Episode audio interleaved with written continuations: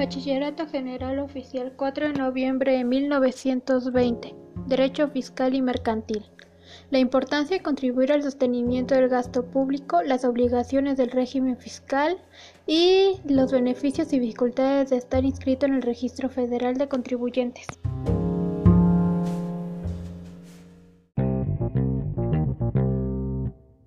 La importancia de contribuir al sostenimiento del gasto público. Según la Constitución, en su artículo 31, fracción cuarta, son obligaciones de los mexicanos contribuir para los gastos públicos, así de la Federación como del Estado y municipio en que residan, de la manera proporcional y equitativa que dispongan las leyes. Como se oyó, el Estado dice que es nuestra obligación como ciudadanos económicamente activos contribuir para el gasto público, también conocido como servicios públicos. Ahora, ¿qué son las contribuciones?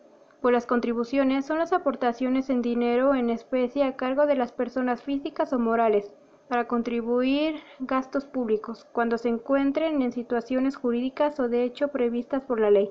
En cuanto al gasto público, este es el conjunto de gastos que realiza el Estado para satisfacer necesidades colectivas, privadas y públicas, de alumbrado, pavimento, drenaje, parques, bibliotecas, escuelas, hospitales, centros de salud, carreteras, entre otros.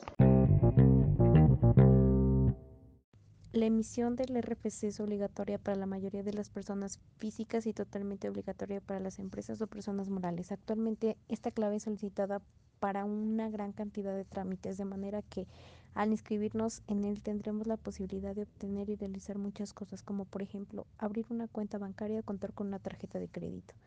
Además de esto nos ofrece ciertas ventajas como el poder participar en el Afore, utilizar Infonavit en caso de que nuestros ingresos sea por agricultura, pesca, ganadería o silvicultura. Podemos aplicar una extensión de impuestos debido a que estas ramas no pagan impuestos. Además de esto, también tenemos la posibilidad de recuperar el IVA pagado a la hora de adquirir algún bien, ya sea por patrimonio familiar, para algún negocio o si lo adquirimos como profesional independiente. Es a través de un comprobante fiscal que se solicita al momento de que se hace la compra, con el cual se acredita la propiedad legal del mismo.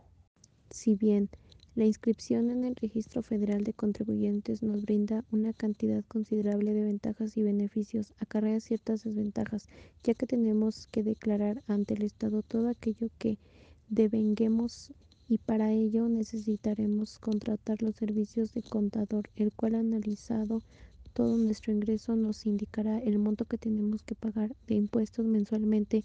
Entre más dinero generemos, más impuestos tendremos para pagar. Obligaciones fiscales por el arrendamiento de inmuebles.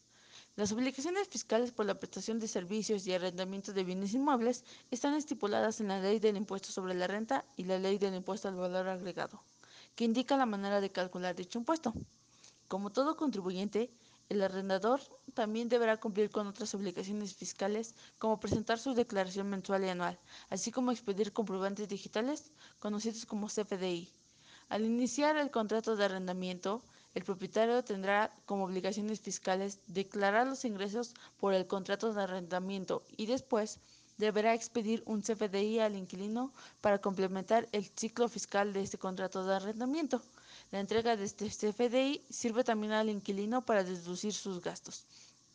Como parte de la emisión de este tipo de comprobantes fiscales digitales, deberá contener el nombre y RFC del arrendador y arrendatario, el régimen fiscal, que en este caso es de arrendamiento, el importe total, el lugar y fecha de expedición, entre otros datos.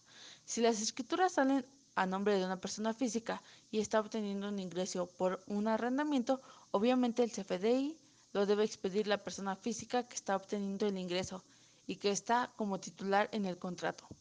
Al momento de declarar impuestos, el propietario deberá declarar el IVA y el impuesto sobre la renta,